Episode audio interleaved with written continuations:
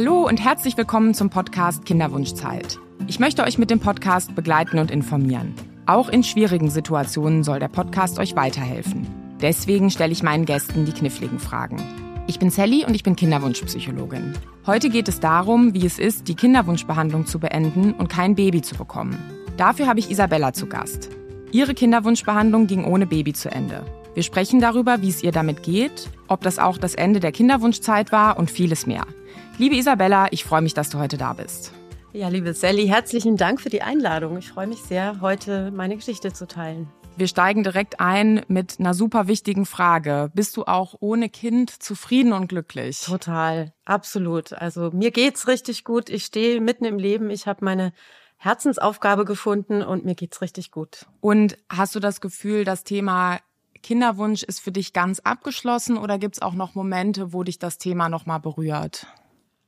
Grundsätzlich ist es schon für mich abgeschlossen. Aber jetzt, wo du sagst, ob mich das Thema manchmal berührt, ja, das tut es äh, ab und zu natürlich noch. Also wenn ich äh, kleine Babys irgendwo sehe oder so, ich, die sind halt einfach total süß, ja. Und dann denke ich natürlich für eine Sekunde oder für eine Millisekunde schon wieder auch an meine eigene Geschichte, aber nicht mehr mit Schmerz, sondern eigentlich eher mit ähm, ja mit einem Gefühl des der, des Abgeschlossenseins und das ist in Ordnung ist okay. Aber ich glaube, ganz aus den Gedanken raus bekommt man es vielleicht auch gar nicht.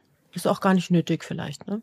Ja, das glaube ich auch. Also so wie du das sagst, du hast auch den Schmerz erwähnt. Ich stelle mir das ein bisschen so vor, vielleicht wie durch ein Fernglas, dass du den schon noch sehen kannst und es ist nicht weg und du hast auch nicht vergessen, wie das war.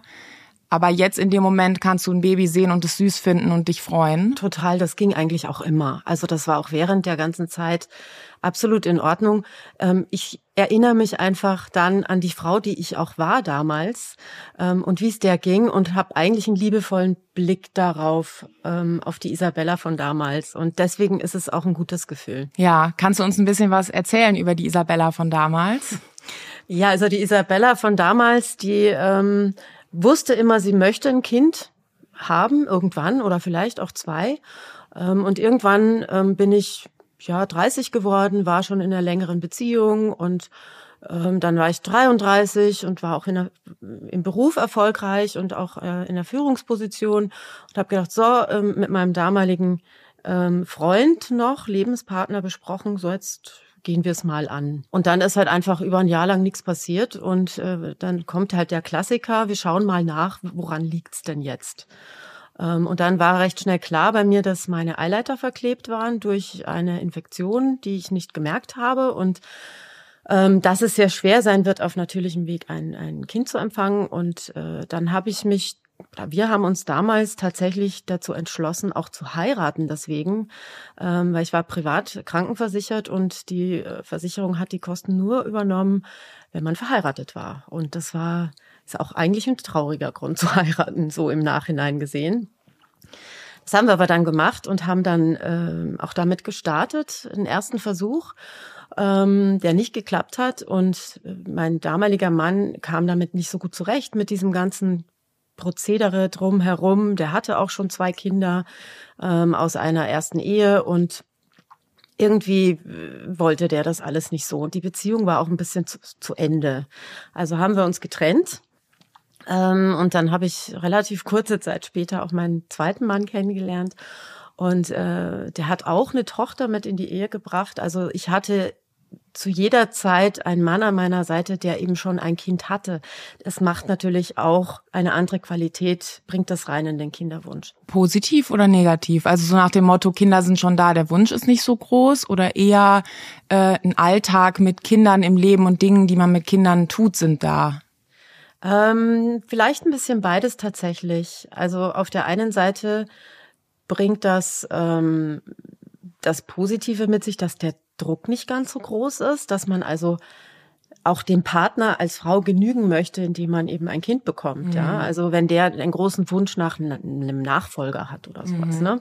Also dieser Druck ist, ist, ist vielleicht nicht so da. Auf der anderen Seite ähm, ist der Partner vielleicht auch nicht nicht ganz so mit vollem Herzen dabei, ja, weil er hat ja schon ein Kind und also ich fand es für mich äh, insgesamt eine positive Situation, weil ich mir auch gedacht habe, ähm, während der ganzen Zeit auch, ich habe einen tollen Job, mir hat mein Job sehr viel Freude gemacht.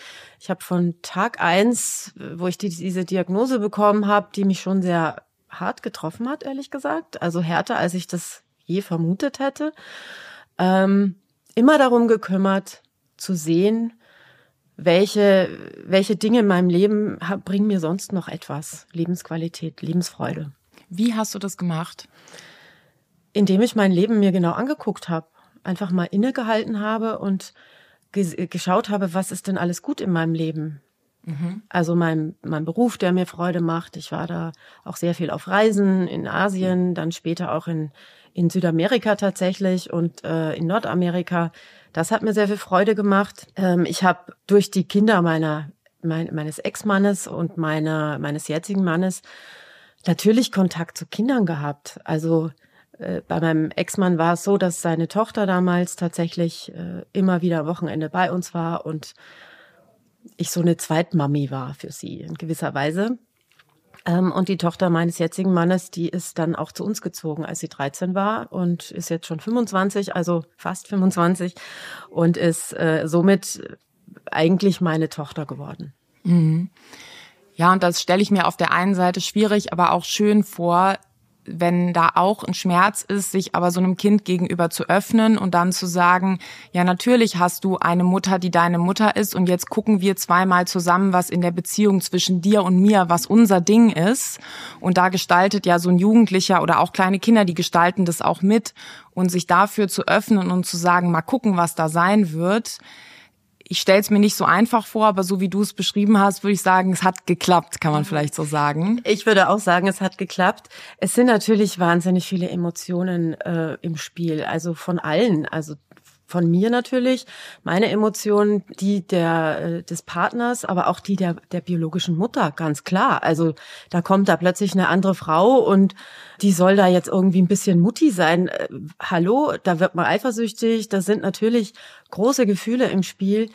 Also es war zumindest meine meine Ansicht, an denen ich eigentlich nur wachsen konnte weil es weh tut, natürlich manchmal. Ich mir mhm. denke, also äh, bei manchen ploppen die Kinder nur so raus äh, und die wollen sie gar nicht vielleicht und bei mir gar nicht und, und es ist so schwierig. Manchmal musste ich meine Gefühle im Zaum halten.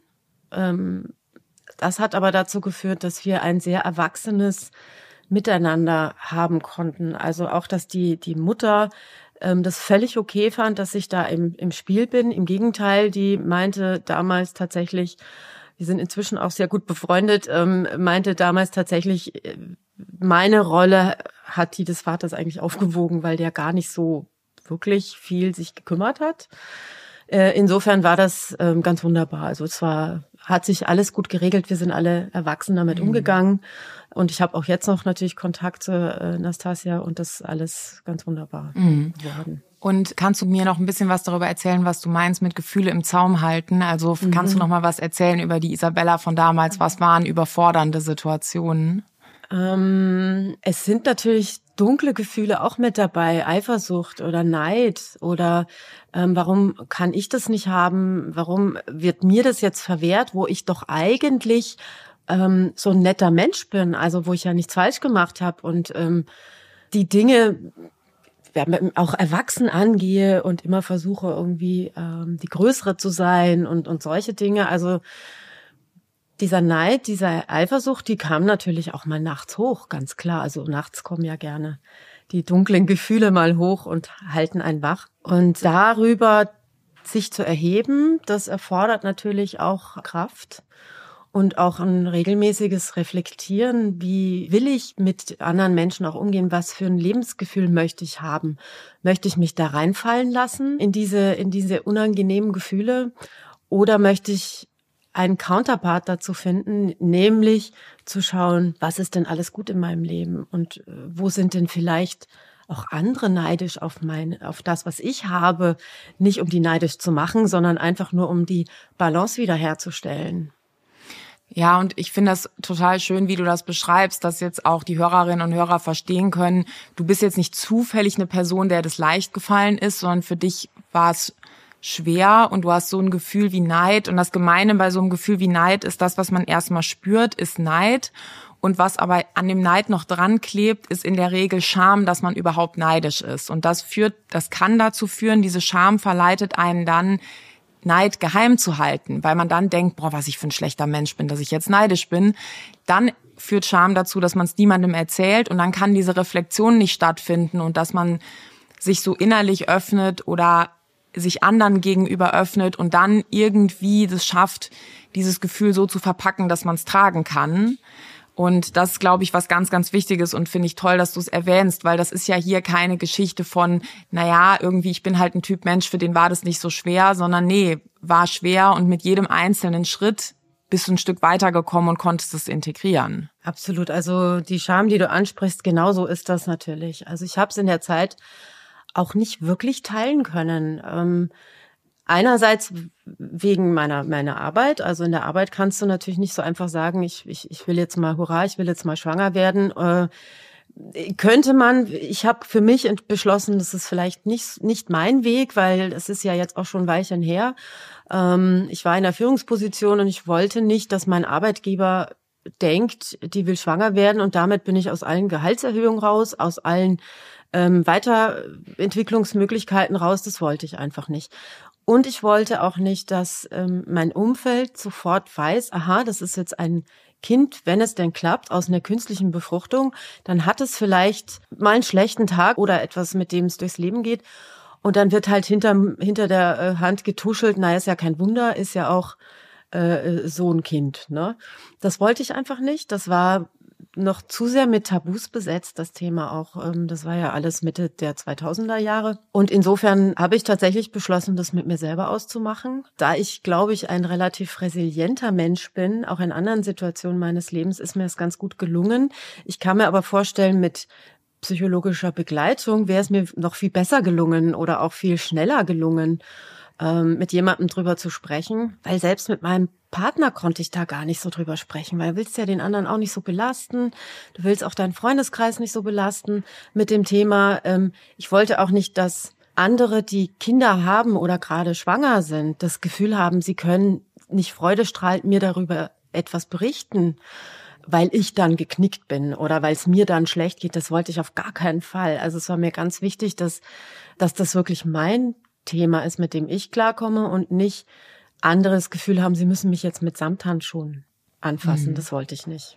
Ja, und ich glaube, an der Stelle ist wichtig, es wird manchmal so ein bisschen vorschnell gesagt, wenn man Schwierigkeiten im Leben hat, man muss drüber reden. Und ich würde auch als Psychologin das immer mit der Einschränkung versehen.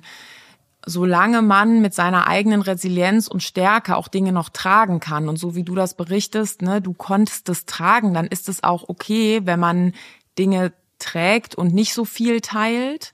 Und das mit den Teilen bekommt dann eine Relevanz, wenn man merkt, ich stoße an meine Grenzen, ich kann es nicht mehr tragen. Ich habe depressive Gedanken, die sich darum drehen. Ne? Zum Beispiel sowas wie, bestimmt ist es eine Bestrafung oder so. Ne? Wenn sich solche Gedanken festigen, dann ist halt wichtig, dass man dann merkt, okay, anscheinend, ich kann es nicht mehr alleine tragen. Und Tatsächlich Mitte der 2000er Jahre war es so, da hat sich das Beratungsnetzwerk Kinderwunsch, wo die Fachberaterinnen ausgebildet werden, die haben sich 2000 erst gegründet. Zum damaligen Zeitpunkt gab es wahrscheinlich zehn Beraterinnen in Deutschland.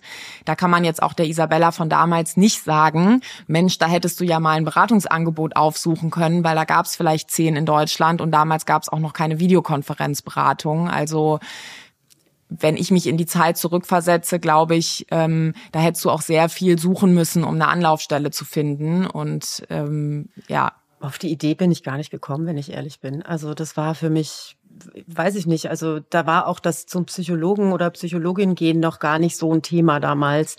Es kam langsam auf, aber ähm, ich wäre gar nicht auf die Idee gekommen. Und ich war auch in, glaube ich, ganz guten Händen mit meiner Kinderwunschbehandlung. Äh, und die Ärzte haben es und Ärztinnen haben selber immer nicht verstanden, dass es nicht so richtig funktioniert, weil eigentlich hätte es funktionieren sollen.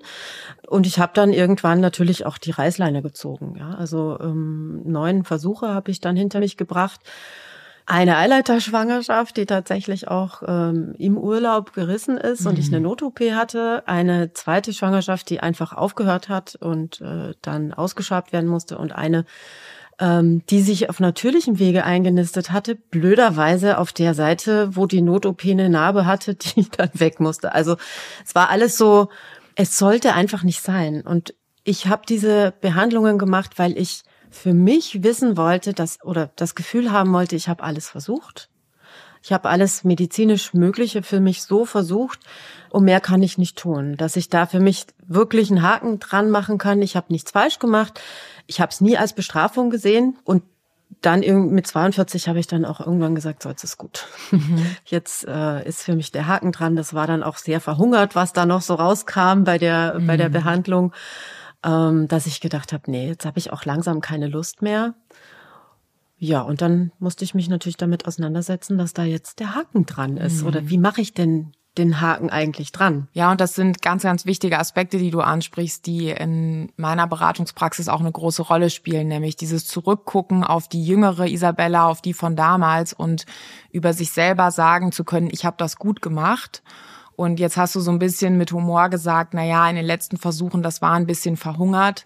Da hätte jetzt eine ärztliche Person vielleicht damals sogar auch gesagt, hm, ich rate Ihnen ab vom nächsten Versuch, da wird wahrscheinlich nicht mehr viel kommen. Trotzdem kann es sein, dass es eine wichtige Bedeutung für dich hatte, das Ergebnis zu sehen und zu sagen, das Ergebnis ist sehr gering. Jetzt möchte ich das nicht mehr machen und dass dann auch der Wunsch kam, ich möchte nicht mehr und den spüren zu können, glaube ich, ist ganz wichtig. Das äh, ist genauso, wie du sagst. Also genau dieser Wunsch kam dann, dass ich gedacht habe, nee, also ich habe angefangen zu rechnen, habe mir gedacht, wenn ich jetzt schwanger werde, dann und dann fängst du an zu rechnen und dann bist du so und so alt, wenn das Kind so und so alt ist und dann habe ich auch irgendwann gedacht, nee, jetzt, ähm, ich habe mich nie wirklich als als ältere Mutter gesehen, komischerweise, obwohl ich eigentlich relativ spät angefangen habe mit meinem, mit meinem Kinderwunsch, so eben mit 33 oder 32 trotzdem habe ich mich so nicht gesehen. Also ich habe dann, äh, vielleicht lässt auch der Östrogenspiegel so insgesamt ein bisschen nach und man kommt so aus diesem Wunsch, etwas weiterzugeben, auch ein bisschen raus. Also ich habe ein Buch gelesen, ähm, in dem eine, die es eine Ärztin geschrieben hat über die Wechseljahre und da sagt sie, der Östrogennebel lichtet sich. Und ja, das ist tatsächlich äh, auch mit Humor gesehen, das habe ich auch so gespürt. Tatsächlich lichtet sich dieser Nebel irgendwann. Und jetzt, heute, kann ich gar nicht mehr so verstehen, warum da oder wie, wie es dazu kam, dass ich in mir diesen irren Drang hatte, ich möchte ein Kind versorgen oder ich möchte einem Kind irgendwie etwas weitergeben. Das ist schon so ein innerer natürlicher Drang, den glaube ich sehr viele spüren und deswegen entstehen auch Kinder, denke ich mal. Mhm. Gibt es auch einen Teil von diesem Weitergebewunsch, den du in anderen Aspekten deines Lebens umgesetzt hast? Ja, das war dann tatsächlich ein bisschen automatisch so im Nachgang betrachtet, aber äh, auf Englisch sagt man everything falls into place. Also alles findet sich dann so von alleine seinen Platz. Und tatsächlich ist es dann so gewesen, dass ich mit, ich glaube, ich war 45 dann ungefähr oder 44 sogar meine Herzensaufgabe gefunden habe tatsächlich. Also einen Verein gegründet habe, den Lebensheldin e.V. Wir begleiten Frauen nach einer Brustkrebs- oder Krebstherapie in ein neues Leben.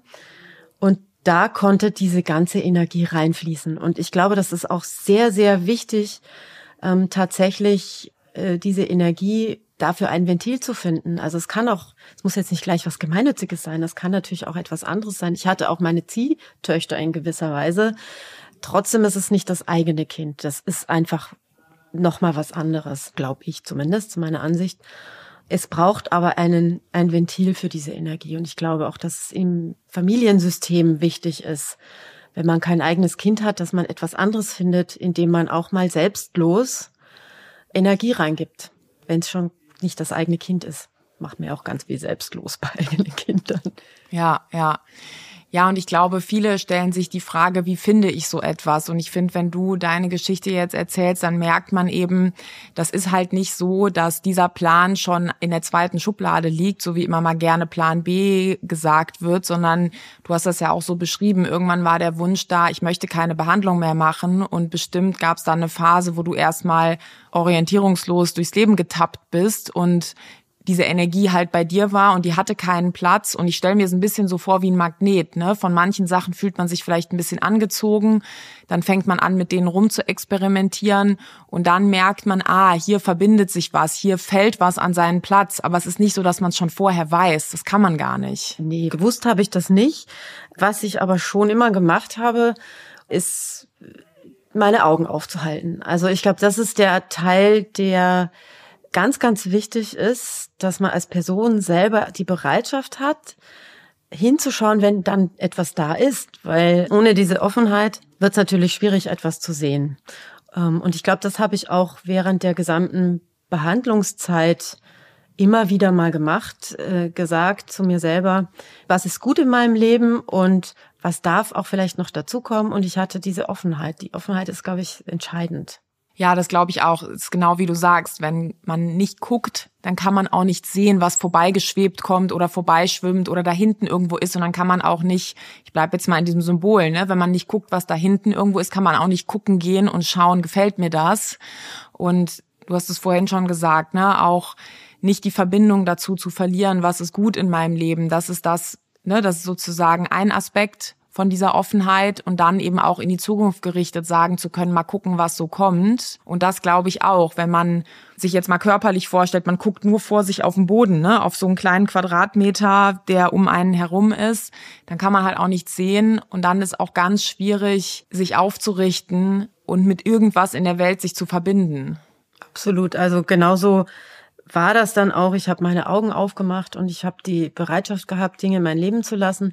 Es hat sich dann auch sehr, sehr viel verändert, weil ich aus meinem Konzernleben herausgetreten bin und tatsächlich etwas gegründet habe zusammen mit Silke Linsenmeier, inzwischen meine beste Freundin. Mhm. Und in ein Leben voller Unsicherheit auch hineingegangen bin, also voller finanzieller Unsicherheit. Und wird das eigentlich was? Bekommen wir das groß?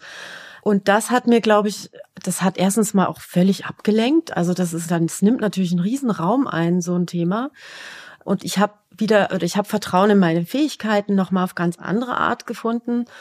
Und natürlich auch immer wieder für mich reflektiert, wie wäre es, wenn ich jetzt ein Kind hätte? Hätte ich das dann auch so machen können? Hätte ich das auch so machen wollen? Wäre dann das eine entstanden und das andere nicht?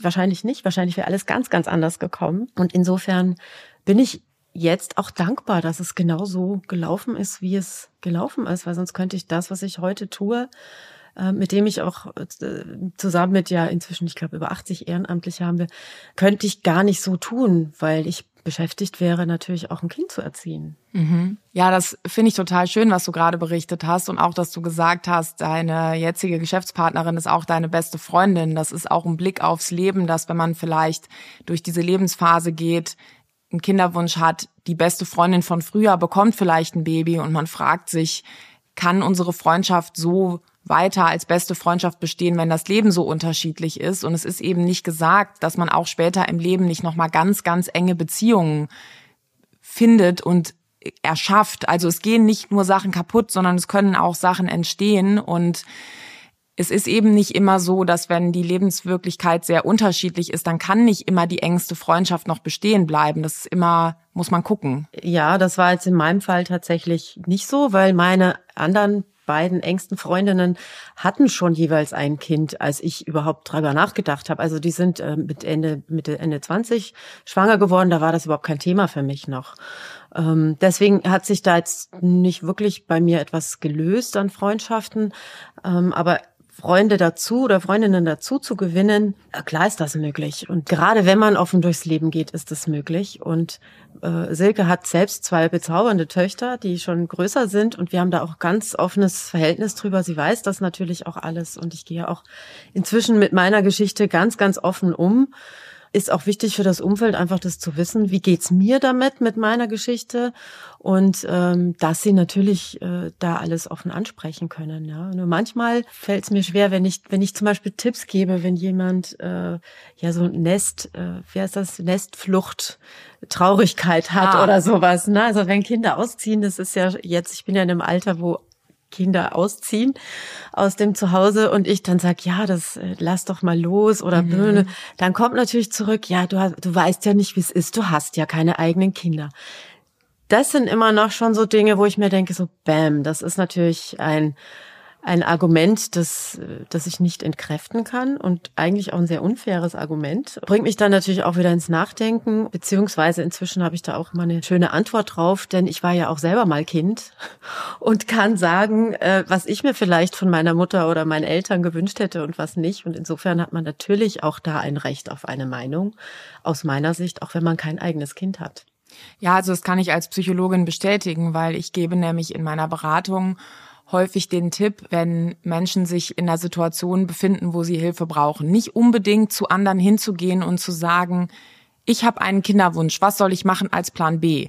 Oder meine Kinder wollen ausziehen, was soll ich tun? Sondern eher an die Freundinnen und Freunde heranzutreten und zum Beispiel zu fragen, hattest du schon mal ein Thema mit Loslassen und wie hast du es gemacht?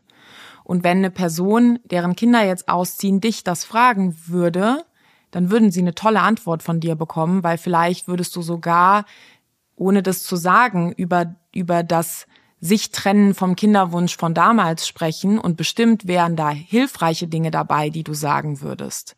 Das setzt aber eine Offenheit beim Empfänger voraus, der eben nicht stur verlangt, es muss dieselbe Erfahrung gewesen sein, sondern ich kann mich öffnen für den Schatz an Erfahrung, den eine andere Person hat. Und wenn diese Offenheit nicht da ist, dann ist es einfach Perlen vor die Säue. Dann kann man den Leuten noch so tolle Sachen sagen und sie kommen nicht an. Das hat, glaube ich, eher was mit einer Verschlossenheit bei diesen Personen dann zu tun, die in dem Moment noch nicht offen sind, wirklich was anzunehmen. Ja, das hat auch, glaube ich, was mit Opferrolle zu tun, ja. wo man in seinem ja in seiner in seiner eigenen Suppe sitzt äh, und darüber weint, dass man da jetzt eben sitzt und ähm, auch keine Lust hat, sich zu bewegen. Genau. Und herauszufinden, wie wie kann ich eigentlich damit umgehen, sondern gerne in seinem Leid sich suhlt, ähm, was natürlich dann dazu führt, dass man da auch einfach mal sitzen bleibt. und insofern das war, zum, also wenn wir jetzt gerade beim Thema Opferrolle sind, tatsächlich auch immer wichtig für mich, nicht in der Opferrolle zu sein. Ähm, hätte ich ja gut mir auch hätte es mir da auch sehr bequem machen können in meiner Opferrolle. Äh, oje, oje, ich habe kein Kind bekommen und die Welt ist grausam zu mir und alles ist so gemein. Es bringt mich aber nicht weiter, weil die einzige Person, die wirklich drunter leidet, bin ich. Und alle im Umfeld, irgendwann gehen die, weil es sie nervt, logischerweise. Ja, oder weil sie auch überfordert und hilflos genau, sind. Genau, und, und es einfach äh, schwierig ist für die Leute, damit umzugehen.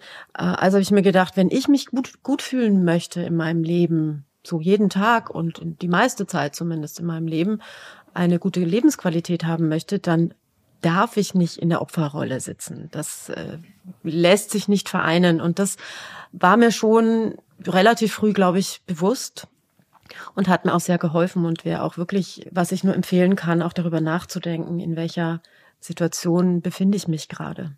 Ja. Wie reagiere ich darauf? Ja, ja, und dieser, auch da wieder dieser Wunsch, ich möchte kein Opfer sein, ne? Und jetzt bei deiner Situation, da fallen mir ganz viele Perspektiven ein, wo man da hätte drin bleiben können. Ne? Du hast jetzt erwähnt, du hattest verschlossene Eileiter. Das ist jetzt nicht eine Diagnose, wo eine ärztliche Person sich hinsetzt und sagt, so für sie wird es wahrscheinlich gar nicht möglich sein, Kinder zu bekommen, sondern grundsätzlich war in der Kinderwunschbehandlung, sonst hättest du ja auch nicht neuen Versuche gemacht. Ne?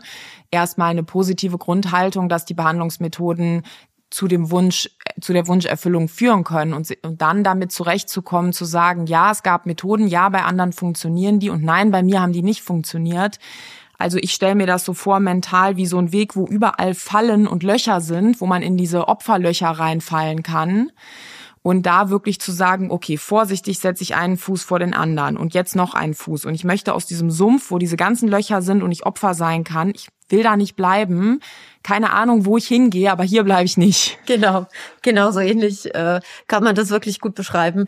Ähm, das, das war auch nie mein Ding, Opfer zu sein. Also das wollte ich nicht sein. Das macht mir ja das Leben schwer. Und was mir aber schon auch manchmal passiert ist, ich habe überlegt, na, wer ist denn jetzt schuld an der Situation? Also mal nicht die Opfergeschichte, sondern die Täterseite mal zu sehen. Vielleicht, ich bin ja nicht geboren worden mit verklebten Eileitern, sondern mhm. die sind ja erworben durch eine Virusinfektion, glaube ich, oder Bakterien, bin ich mir jetzt nicht ganz sicher. Die sind erworben. Also ich habe mich damit angesteckt an irgendeiner Stelle. Und dann geht's natürlich äh, los, das Kopfkino, ja, wer war das denn? Hat man natürlich gar keine Chance, das jemals rauszufinden. Es sei denn, es gibt nur einen einzigen sexuellen Partner. So war das bei mir nicht. Aber deswegen, aber da, da bin ich auch so ein bisschen drüber gekreist über dieser Täter. Ja, aber selbst das, also ähm, man kann zum Beispiel auch sich in einer Dampfsauna, wo man sich auf eine Steinplatte setzt, mit Chlamydien anstecken. Also selbst der eine Sexualpartner würde einen nicht schützen. Oder es gibt auch. Äh, Danke für den Hinweis. also auch ein Kondom schützt nicht vor jeder Art der Infektion, weil auch auf der Haut und je nach nachdem, wie man Sex hat. Also das so richtig 0-1 ist es nicht. Und vor allem, was auch nicht stimmt, ist, dass dann immer einer fremdgegangen ist oder so. Ne? Das sind ja dann so Hypothesen, die auch eine Beziehung total belasten können, die einen selber total belasten können. Trotzdem, das, was ich jetzt gesagt habe, das sind verschiedene Möglichkeiten. Das gibt ja möglicherweise in einem Kopfkino auch noch mehr Futter, weil das mehr Hypothesen sind, über die man dann nachdenkt.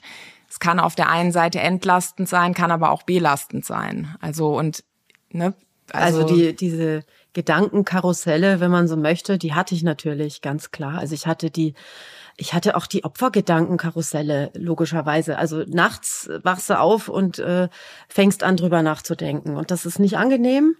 Ähm, und ich habe mich dann auch früh damit beschäftigt, wie bekomme ich diese Gedankenkarusselle nachts in den Griff, weil ich hatte auch keinen Bock, müde zu sein morgens.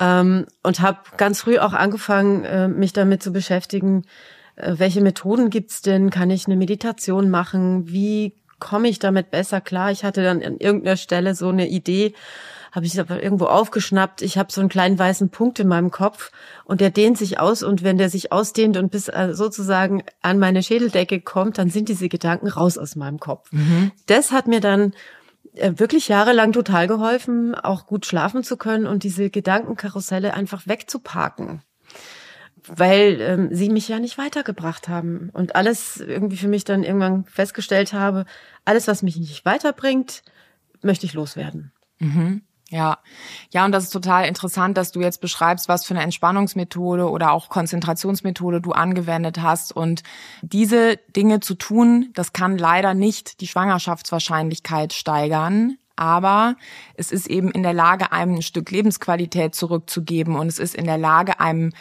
ganz einfach, wie du gesagt hast, wenn ich nachts schlafe, habe ich tagsüber Energie und mit meiner Energie kann ich Folgendes machen. Entweder A, ich befinde mich noch in Kinderwunschbehandlung und kann da die Energie rein investieren oder B, ich habe Energie, mit der ich offen durchs Leben gehen kann und mit der ich überhaupt Dinge entdecken kann. Und entdecken heißt halt nicht, es fällt mir was vor die Füße und super, ich habe meine Erfüllung gefunden, sondern ich bin überhaupt in der Lage, etwas wahrzunehmen und zu sagen, das ist es nicht. Auch das ist ja ein wichtiger Schritt, zum Beispiel an irgendetwas vorbeizukommen, eine Möglichkeit zu haben und zu sagen, nee, danke. Absolut, ja, das war tatsächlich so, bevor wir auch äh, Lebensheldin gegründet haben, habe ich natürlich überlegt, mache ich noch einen anderen Job ähm, und habe dann tatsächlich auch Nein Danke gesagt, weil es hätte wieder bedeutet, umzuziehen, mhm. weil äh, ab einer gewissen Position in einem Unternehmen sind die nicht mehr wie, wie Sand am Meer in irgendeiner Gegend, wo man gerne leben möchte, ähm, sondern man muss dahin ziehen. Und da habe ich auch ganz klar für mich gesagt, nee, das möchte ich nicht. Ich möchte hier äh, wieder in München leben. Das hat auch Frieden in mein Leben gebracht. Also das, das Nein zu sagen zu ja auch sehr großen Dingen im Leben. Und auch das Nein natürlich zur, zum Beenden, zur Kinderwunschbehandlung, die nicht mehr fortzusetzen. Das war natürlich auch ein sehr großes Nein. Ja. Und erinnerst du dich noch an den letzten Termin im Kinderwunschzentrum? Wie war das da? Wusstest du, dass das der letzte Termin ist oder kam die Entscheidung danach? Ich glaube, ich wusste, dass das der letzte Termin ist. Das war schon eigentlich relativ klar, als ich sozusagen die Ausbeute gesehen habe oder wie schwierig das dann war und mit wie viel Hormoneinsatz dann auch noch wenig produziert wurde, war mir dann klar, das möchte ich auch meinem Körper so nicht mehr antun, weil das natürlich auch äh, mit neuen Behandlungen eine ganze Menge Hormone sind, die, die da auf den Körper einprasseln. Ich hatte keine großen Nebenwirkungen, also mir ging's gut in den Behandlungen. Dennoch ist es etwas, wo ich dann gedacht habe, nee, also an diesem dünnen Faden möchte ich da jetzt nicht nochmal noch mal die Hoffnung dranhängen, weil der mit großer Wahrscheinlichkeit reißen wird. Äh, denn natürlich ist es immer ein Spiel mit Hoffnung und Erwartung und darf ich mich da überhaupt noch so richtig einlassen drauf? Halte ich mich lieber zurück, damit ich nicht zu enttäuscht bin wieder? Das war, glaube ich, beim letzten Termin dann schon relativ klar, dass das jetzt der letzte sein wird. Mhm. Und erinnerst du dich so an die Wochen und Monate danach? Wie ging's dir da? Was hat dich beschäftigt? Es war ein Mix zwischen einerseits Erleichterung, weil ich gedacht habe, okay, ähm, das Thema ist aus meinem Leben weg, weil das schon sehr beherrschend war über neun oder zehn Jahre immer wieder, wenn man diesen Zyklus da macht mit den Hormonspritzen und so weiter, das beherrscht schon einen großen Teil. Das ist auch sehr stressig, weil ich ja immer wieder diese Arzttermine, die man dann ständig hat, irgendwie verheimlichen musste. Dann war ich dauernd beim Zahnarzt, dann war ich dauernd dort und dort und äh, das war einfach stressig und ich habe gar nicht gemerkt, wie stressig. Erst als das dann zu Ende war, war mir klar, okay, das ist cool, das das muss ich jetzt nicht mehr machen. Mhm. Äh, auf einer Fernostreise die Medikamente irgendwie mitzunehmen, kühlen. zu kühlen und dann der Kollege, der mitfliegt und das im Handgepäck zu haben und der soll das ja nicht sehen, weil der denkt sich dann, oh Gott, ähm, was hat die denn für eine Krankheit? Und dann müsste man das ja erzählen und ähm, da irgendwie diese Zitterpartie und äh, dann im Flugzeug auf der Flugzeugtoilette die Spritze zu setzen, weil die Zeit gekommen ist und die Zeitverschiebung und das war halt schon ja ein bisschen crazy zwischendrin, äh, wenn ich jetzt also darüber nachdenke, was, was ich da so mitgemacht habe. Ähm, und dass das vorbei war, das war auch erleichternd natürlich. Also es musste ich dann alles nicht mehr machen und plötzlich war mein Leben auch noch mal offener, weil ich wusste, okay, das mit dem Kind, das wird höchstwahrscheinlich nicht funktionieren auf natürlichem Wege. Also war es so ein, sagen wir mal, ein 95 Prozent Haken dran. Mhm. Wenn es passiert wäre, hätte ich mir sogar die Frage gestellt, will ich das jetzt eigentlich? Mhm. Also es ging sogar so weit, dass ich mir gedacht hätte, oh, wenn ich jetzt auf natürlichem Weg schwanger werden würde, pff, das wäre ja doof. Äh, hätte ich natürlich behalten, aber ich glaube, ich hätte schon mal einen Moment drüber nachgedacht. Mhm. Und insofern war mein Leben dann wieder offen und es war eigentlich, glaube ich, ein ganz gutes Gefühl. So ein mhm. bisschen wie ein kleiner, ein kleiner Tod. Also so ein, ein Abschied. Mhm. Ich habe jetzt kein Ritual gemacht oder so. Es hätte mir, glaube ich, ganz gut getan, kann ich mir vorstellen. Aber davon wusste ich damals noch mhm. nichts. Aber mein Leben hatte plötzlich wieder mehr Platz und weniger Stress. Ja. Und das war ganz gut. Und äh, bist du ein bisschen stolz auf die Isabella von damals, dass ja. sie das, ja, dass sie das alles hingekriegt hat? Ja, das ja. war schon ziemlich cool. Also so zwischen Tür und Angel und äh, das alles irgendwie so schaukeln und immer wieder Ausreden zu finden. Und mehr oder weniger habe ich das gefühlt alles komplett allein gemacht. Ja, und wenn ich so mit dir spreche, spüre ich eben, bei dir ist aber nicht ein Gefühl zurückgeblieben von, ich bin von der Menschheit verlassen, sondern vielleicht bei mir kommt eher sowas an wie ich bin stark. Ja, total. Also ich habe mich auch nie wirklich verlassen gefühlt, ähm, sondern im Nachhinein ist es echt eine Zeit gewesen, an der ich auch gewachsen bin und die mich gezwungen hat, zu reflektieren und zu schauen, was mein Leben alles hat, wie gut mein Leben in Wahrheit ist. Und deswegen bin ich der Zeit auch total dankbar. Also das gehört zu mir, wie alles in meinem Leben zu mir gehört, gehört die Kinderlosigkeit zu mir, es gehört die die Kinderwunschzeit zu mir. Es gehören die alle, alle Höhen, alle Tiefen. Ich war ja zwischendrin auch mal schwanger. Das war natürlich der Hammer, als ich da einen Anruf bekommen habe. Äh, ja, Sie, herzlichen Glückwunsch, Sie sind schwanger. Ja, das hat dann nicht gehalten. Okay, aber dieser Moment war toll und der gehört auch zu mir. Ähm, genauso wie die nicht so schönen Momente. Und das zu integrieren und anzunehmen und meinen Frieden damit zu schließen, ist mir, glaube ich, ganz gut gelungen. Mhm auch wenn hinten raus ab und zu, wie du es eingangs schon mal gesagt hattest, mich das natürlich berührt. Und äh, ich auch sehr berührt bin, wenn ich Frauen kennenlerne, die da mittendrin sind, genau in der Geschichte. Und ich mich auch gern mit denen dann drüber austausche und versuche, ja, den ein oder andere Erfahrungsschatz, den ich für mich gesammelt habe, mit denen zu teilen. Ja, ja, und mir fallen jetzt zwei Fragen noch ein, die ich dir gerne stellen möchte zum beruflichen Kontext. Ist dir das mal passiert, dass in Bezug auf deine berufliche Karriere Leute dann so Annahmen gemacht haben wie, ja, du konntest ja toll Karriere machen, weil du hast ja keine Kinder? Wie geht's dir in solchen Momenten? Ja, das ist durchaus auch mal vorgekommen, beziehungsweise ich bin so die kinderlose Karrierefrau, so insgesamt. Ne? Das ist ja auch so ein bisschen Stigma oder eine, eine, eine, eine wie heißt das äh, hier? So ein Prototyp ja, vielleicht genau, oder so ja, eine, äh, so eine Grundannahme. Das hat mich ich war gerne Karrierefrau, wenn man so möchte. Mhm. Also es hat mir immer gut gefallen, was daran klebt, noch so aus den 80er, 90er Jahren, dieses übermännlich sein und in einer männlichen Welt sich äh, zu behaupten und irgendwie mit männlichen Qualitäten weiterzukommen, das war nicht so meins. Also ich musste mich nie verstellen, das war eigentlich immer in Ordnung. Deswegen hat mich so ein Satz auch nie so getroffen, weil ich für mich Karrierefrau sein etwas sehr Positives war. Das wollte ich ja, das war ja gut für mich und ich habe mich ja sehr gefreut, wenn ich den nächsten Karriereschritt machen durfte, weil ich sehr gerne Verantwortung übernehme. Und da ist wieder die Parallele zum Kinderwunsch. Ich hätte auch sehr gerne Verantwortung für ein Kind übernommen, konnte aber dieses Verantwortung übernehmen dann eben in meinem Beruf ausleben. Und wenn jemand sowas zu mir sagt, dann sage ich, ja, das stimmt. Klar konnte ich besser Karriere machen ohne Kinder. Ganz klar, weil ich viel mehr Zeit dafür hatte. Ja, ja, und was bei dir halt gut funktioniert, das merkt man jetzt, wie du das beschreibst, ist, du kannst sehen, aha, die Person, die mich das fragt, die hat so ein Prototyp, so ein Stereotyp, so ein Plätzchenausstecher im Kopf, die sieht mich eigentlich nicht. Und ich habe jetzt wahrscheinlich nicht die Möglichkeit, das, was diese Person als Schablone im Kopf hat, zu ändern. Das Einzige, was ich machen kann, ist, ist ich kann über mich Sachen sagen, die stimmen. Und ob die Person dann ihr Weltbild ändert, keine Ahnung, wahrscheinlich nicht. Ne? Aber du nimmst es nicht so persönlich, dass da eine Person mit ihrer Schablone kommt und dann eben sagt, ja, eine Karrierefrau, die ist ja auch so männlich. Da kann ja auch gar nicht, da ist gar kein Platz für Mütterlichkeit. Ne? Da bist, das ist so, ja, okay, wenn das jemand denkt, kann er machen, aber du denkst nicht so und für dich sind die Dinge total verbunden, nämlich Verantwortung übernehmen. Genau, also es, es triggert mich nicht, wenn man so ja. möchte, weil das für mich kein Thema mehr ist und aus dem Grunde kann ich da auch schön in Ruhe antworten äh, und kann dann vielleicht doch die, das ein oder andere Weltbild verändern, ähm, weil ich eben in Ruhe antworten kann und weil ich jetzt nicht ausflippe oder es, es mich eben triggert. Insofern kommt mir das auch gar nicht so entgegen, wenn ich ehrlich bin. Also äh, ich höre das super selten.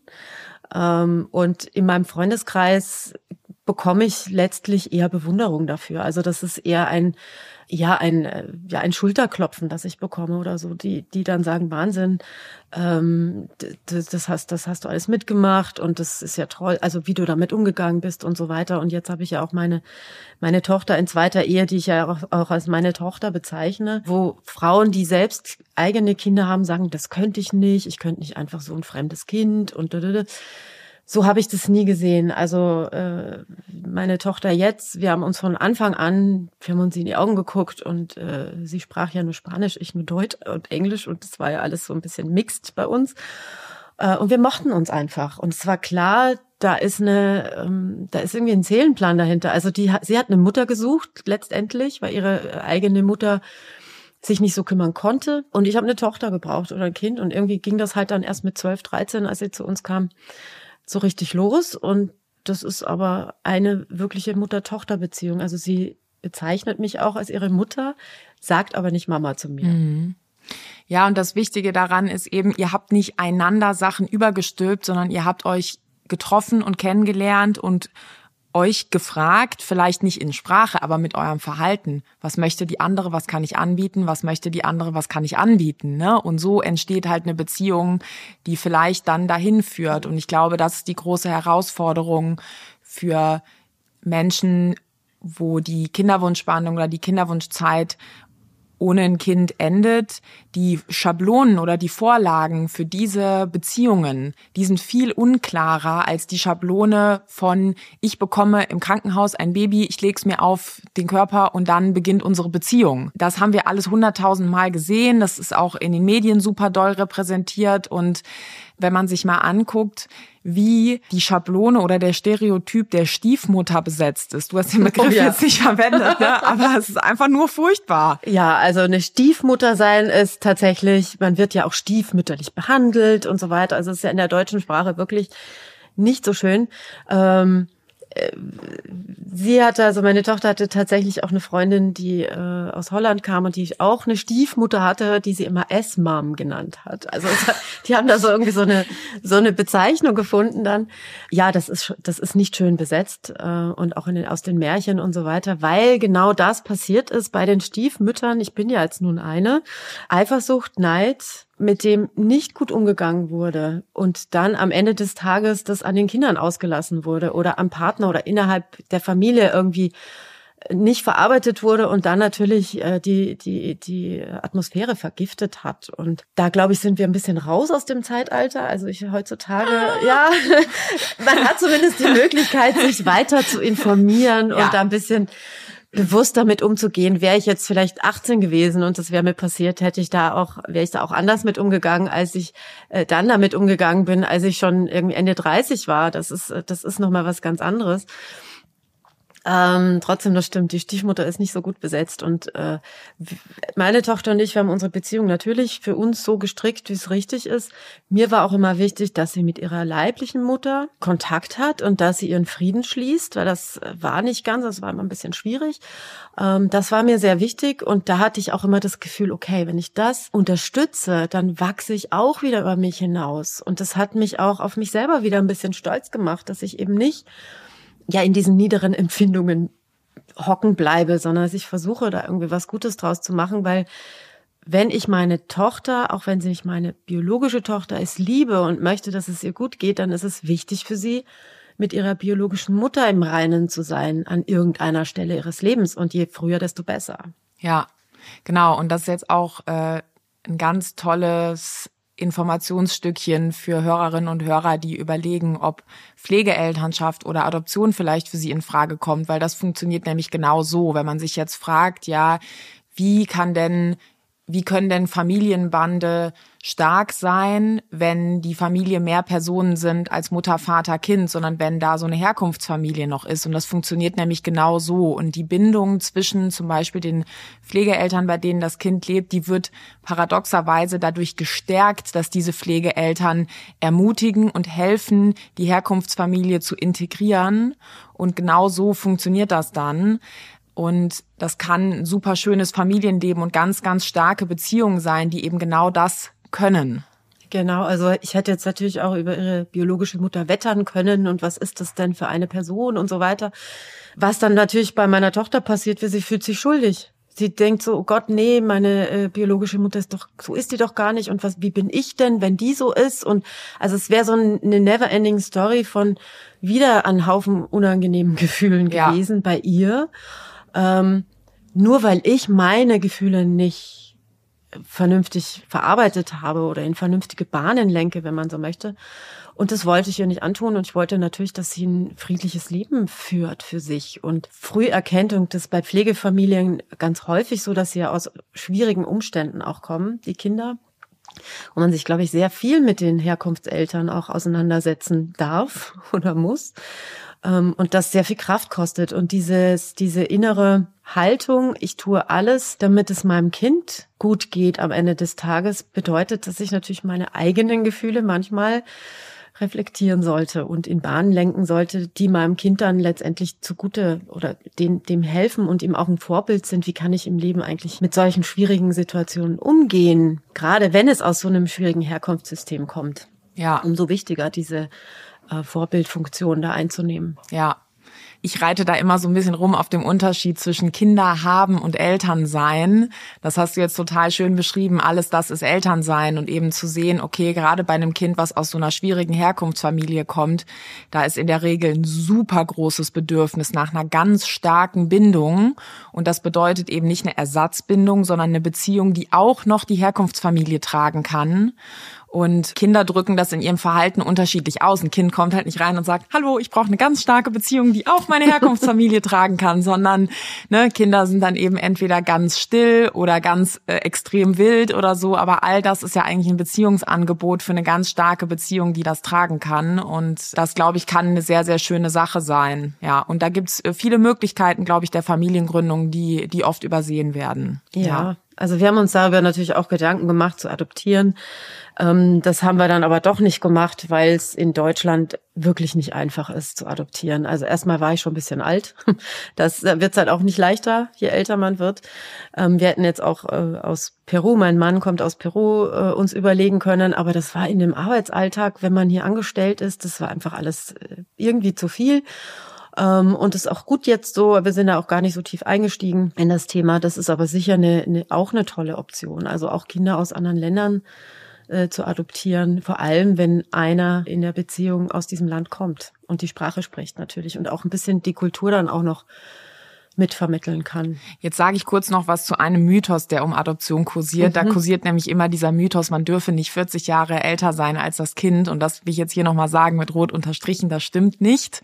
Was du gesagt hast, stimmt aber natürlich trotzdem, dass wenn man älter ist, es werden ja immer die besten Eltern für ein Kind gesucht, was schon da ist. Und dann, ne, die gucken natürlich schon so ein bisschen, welche Eltern sind jetzt prototypische Eltern und wie alt sind die ungefähr im Durchschnitt. Ne? Das stimmt schon, aber die 40 ist nicht die harte Grenze, die ist nirgendwo so festgeschrieben. Das ist ein Mythos, der sich irgendwie durchgesetzt hat. Jetzt würde ich gerne eine andere Frage noch stellen, auch mit Bezug zum beruflichen Kontext und mir passiert das oft, weil ich ja auch gegründet habe, dass Leute zu mir kommen und sagen, Sally, deine Firma, dein Baby. Passiert dir das und wie geht's dir damit? Ja, das stimmt, das passiert mir auch. Oder manche Leute, die sagen, na ja, dann hast du ja jetzt doch dein Baby gefunden. Es ist halt kein Mensch, es ist halt äh, sozusagen eine eine Unternehmung oder ein Verein oder wie man das auch nennen möchte. Und es stimmt auch ein bisschen. Das ist auch jetzt nicht ein menschliches Baby, aber es erfordert natürlich viel, oder es fordert viel Aufmerksamkeit, Verantwortung. Äh, es fordert viele gleiche Dinge, die ein Baby auch fordert, aber halt auf eine andere Art und Weise. Und das, was ich irgendwann in dem Interview auch schon gesagt hatte, da, wenn ich jetzt ein Kind bekommen hätte, hätte ich für das andere Baby, das ich jetzt habe, also die Firma oder den Verein, natürlich weniger Zeit oder hätte es vielleicht gar nie gegründet.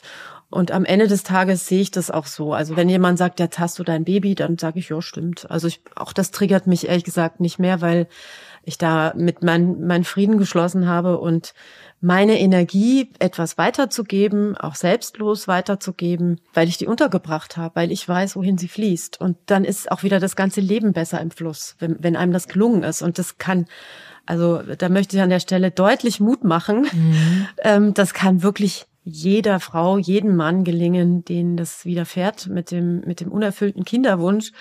Ähm, dazu gehört einfach nur ein bisschen Offenheit, ehrlich gesagt, ein bisschen Selbstreflexion und dafür zu sorgen, dass es einem selber gut geht, bei sich selbst anzufangen.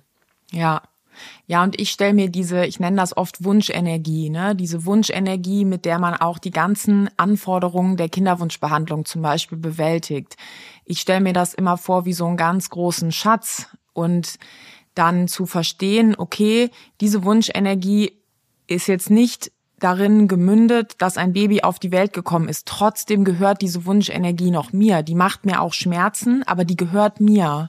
Und wenn man die erstmal sehen und wertschätzen kann, dann muss man sie noch ein bisschen rumtragen und sich Sachen angucken. Das funktioniert eben nicht so wie alles klar, ich google mal kurz ähm, erfüllendes Leben finden und dann ne, weiß ich meine Antwort. Da ich ich glaube schon, dass es da eine Zeitspanne von bis zu ein paar Jahren geben kann, wo die Orientierung nicht da ist, aber dass man diese Wunschenergie als Ressource wahrnehmen kann und die ist auch schwer zu tragen, wenn die nirgendwo angedockt ist. Absolut. Also ich glaube, das ist echt eine Schlüsselaufgabe als Mensch mit unerfülltem Kinderwunsch, diese Wunschenergie ähm, in andere Bahnen zu lenken. Und solange das nicht passiert ist und im Nachhinein kann ich das auch tatsächlich sagen, in meinem Leben hat sich das genauso angefühlt. Ich habe da was mitgetragen und hatte diese große Kraft und Energie, Wunschenergie finde ich total schönes Wort dafür auch, aber auch diese uralte menschliche Energie, etwas weitergeben zu wollen. Also die ist, die steckt einfach in uns. Die in Bahnen zu lenken, ist tatsächlich die Aufgabe. Wenn das nicht gelingt oder wenn man sich da nicht versucht, darum zu kümmern, dann bleibt etwas stecken. Also dann bleibt etwas im Stocken und man ist nicht so im Lebensfluss und das Leben fühlt sich auch irgendwie, man stritt auf der Stelle oder so. Vielleicht kann sich, kann sein, dass sich so anfühlt. Und sich auf die Suche zu machen, ganz neugierig und offen und ohne Druck, so gut es eben geht, ähm, für diese Energie einen, einen Kanal zu finden, das lohnt sich auf jeden Fall. Ja, und neugierig ist ein ganz wichtiges Wort. Das heißt halt nicht, ich gehe los und weiß schon vorher, was mir gefällt. Das heißt halt, ich gehe los, ich interessiere mich und ich erlaube mir aber auch zu sagen, gefällt mir nicht, gefällt mir nicht, gefällt mir nicht, ich suche weiter.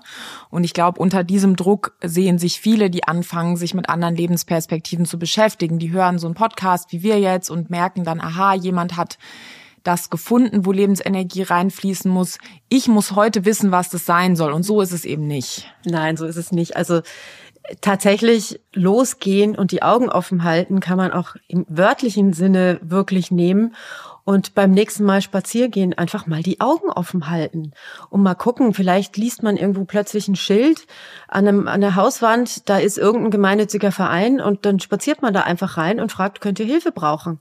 Und vielleicht ist man genau an der richtigen Stelle, vielleicht aber auch nicht, dann kann man ja einfach weiter spazieren. Aber genauso sprichwörtlich ist es tatsächlich auch gemeint, durchs Leben zu gehen und die Augen offen zu halten. Und das ich glaube ganz, ganz fest daran, dass das Richtige dann über den Weg kommt. Mit ein bisschen Geduld kommt genau die richtige Aufgabe über den Weg der Person, die auf der Suche ist und neugierig und mit ja auch mit Freude auf der Suche ist. Ja, und mit Selbstvertrauen auch zu sagen, zu dem, was mir nicht gefällt, sage ich nein. Und so stärkt man sich, ne, durch dieses Probieren und auch vorher sich zu sagen, was mir nicht gefällt, dazu sage ich nein. Und dann, dann, ne, wir, wir können jetzt nicht hier sitzen und jemandem sagen, so und so lang wird's dauern. Das heißt, wie lange das dauert und wie schwer das ist, das ist individuell und das weiß niemand. Aber das, das also ich traue mich zu sagen, das ist der richtige Weg. Ja, die, die, Freude im Herzen zu empfinden dafür, dass was Tolles kommt, wann auch immer es kommen wird. Und ich glaube, je eher einem das gelingt, diese Freude im Herzen zu empfinden und die Augen offen zu haben, Neugier zu empfinden, desto schneller geht's tatsächlich dann. Das kann in einer Woche sein, das kann auch drei Jahre dauern. Es ist auch gar nicht so schlimm, weil mit der Freude im Herzen lebt sich ja auch ganz schön in der Zeit, bis es dann tatsächlich kommt. Ja, ja, und das kann auch heißen, ich bin jetzt noch traurig, aber da ist ein Eckchen in meinem Herz, da ist Zuversicht und Freude. Ne? Auch das muss wieder nicht heißen, äh, negative Gefühle sind verboten, sondern die eben alle, ja, wir haben sie jetzt, glaube ich, entwirrt und schön auf deine Geschichte geguckt und da waren, glaube ich, ganz viele wirklich hilfreiche Dinge dabei und die aus deiner Perspektive zu hören, bin ich mir ganz sicher, dass das vielen Hörerinnen und Hörern hilft. Vielen Dank, liebe Isabella, dass du dir die Zeit genommen hast, um mit mir zu sprechen und deine Geschichte zu erzählen. Liebe Hörerinnen und Hörer, wenn ihr euch ein Thema wünscht, schreibt an 416r.bmfsfj.bund.de. Die E-Mail-Adresse findet ihr in der Episodenbeschreibung. Dieser Podcast ist Teil eines Unterstützungspakets und zwar vom Informationsportal Kinderwunsch. Auch diesen Link findet ihr in der Episodenbeschreibung. Abonniert den Podcast auf dem Podcast-Player eurer Wahl und wenn er euch gefällt, gebt dem Podcast eine 5-Sterne-Bewertung. Das hilft uns, noch mehr Menschen mit dem Thema zu erreichen. Vielen Dank fürs Zuhören und ich freue mich schon auf die nächste Folge. Weitere Hilfe und Unterstützung finden Sie auf dem Informationsportal des Familienministeriums unter www.informationsportal-kinderwunsch.de.